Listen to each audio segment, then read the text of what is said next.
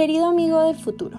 Y sí, digo amigo porque mi sueño, tal como fue conmigo, es que mi hijo, hija o como quiera llamarse a sí mismo, me considere en el futuro como su amiga. Primero, solo espero que me perdones. No es mi intención arruinarte el futuro o lo que será para ti el presente, pero la tragedia es algo que ha acompañado a mi ciudad, a tu ciudad, a Bogotá, y me es imposible contarte lo que será sin ser trágica en el intento. Esta carta te la dirijo a ti, mi querida hija o hijo del futuro, pero con la duda de si realmente algún día existirás. No quiero sonar egoísta, ni mucho menos. En realidad es el antónimo, Vivo en una ciudad de paisajes asombrosos, de un frío irónicamente acogedor, de arquitectura que narra su propia historia, de mezclas entre lo moderno y lo colonial, de contrastes, de sabores, de alegrías, pocas, pero alegrías. Y sonaría muy egoísta de mi parte querer privar a un ser que aún no nace de experimentar tales bellezas. No obstante, mi querida Bogotá también es una ciudad de miedos, desigualdades, de dolores, de un frío que no proviene de los 2.630 metros sobre el nivel del mar en los que se halla, sino un frío que viene de las miradas indiferentes de quienes la habitamos. Hoy, 2 de diciembre de 2020, te puedo decir con certeza que las alegrías, lo añorable de Bogotá, supera por miles a las tristezas a las que quizá me sume a veces pero temo que para el 2050 la proporción no sea tal, que lo malo supere por miles a lo bueno. ¿Y quién soy yo para condenarte a tal sufrimiento? ¿Quién soy yo para obligar a una persona a nacer y a vivir con la duda constante de no entender por qué cosas que le duelen, como la desigualdad, la miseria, la violencia, el olvido, parecen ser inexorablemente una constante de la ciudad? ¿Quién soy yo para condenar a un cuerpo a caminar por calles que parece no poder cambiar?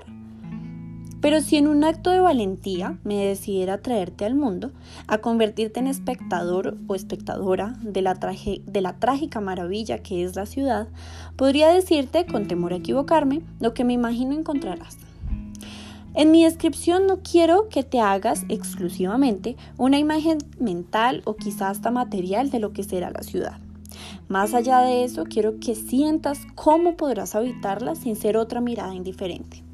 Sé que es una tarea titánica y que quizá falle, pero si te traigo a esto, a lo que le llamamos ciudad, no puedo hacer más que intentarlo. Al final de este audio encontrarás una foto. Esa soy yo hace más de 15 años en la Plaza de la Mariposa, ubicada en el centro de la ciudad, centro también de las más evidentes desigualdades. Estaba alimentando palomas y con la certeza de que esa persona que ves ahí, personita más bien, la habitaba una paz y una serenidad que hoy quizá no he vuelto a sentir. Creo que tal postal retrata exactamente el miedo que tengo hacia el futuro.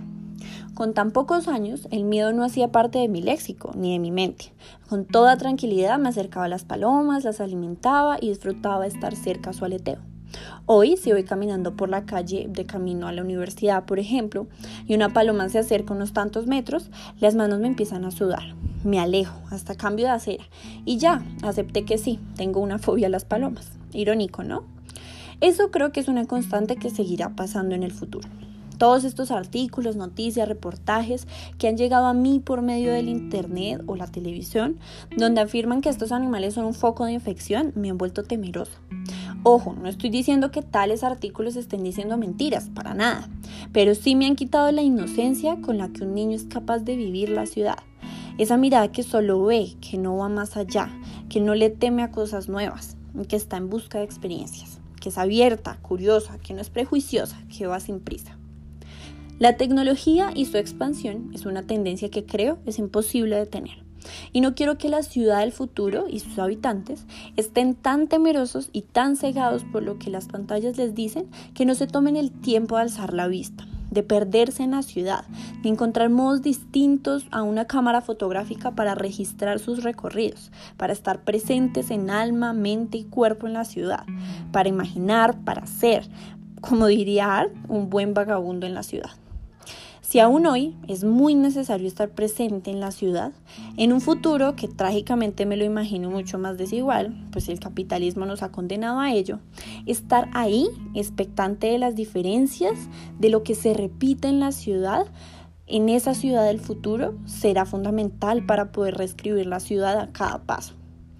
Te pido perdón porque yo y mi generación en el 2020 no hemos logrado reescribir la ciudad como quisiéramos, pero espero que en el 2050 estar tan presente en las calles les haga no perder su espíritu de niños, les permita distraerse, pero niños con una mirada crítica, en la que les llama la atención y generan pensamientos, ideas, discursos, acciones sobre las situaciones que les duelen, estas situaciones que se ven en las esquinas, en los andenes, en los barrios. De Bogotá, en específico, no pierdas nunca el contacto con la naturaleza.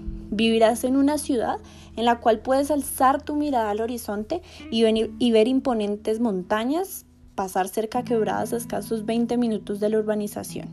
Y espero de todo corazón que tales bendiciones, porque sí, son bendiciones, no se pierdan para cuando el calendario marque 2050. Me despido, aunque suene irónico porque aún no te conozco, con la esperanza de que la ciudad será un mejor lugar cuando haya mejores vagabundos, cuando haya quienes se atrevan a no desconectarse de la naturaleza, de la familiaridad de la ciudad, del sentimiento de comunidad y que la velocidad con la que avanza la tecnología no nos implique, como si fuera una consecuencia natural, a ir igual de rápido por las calles, ignorando lo que pasa alrededor.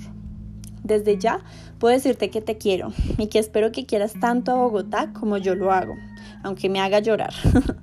Confirmo que mi cariño, como tu futura mamá, es dejarte una ciudad mucho mejor a la que veo hoy. Con cariño, tu futura amiga y mamá, Ivin.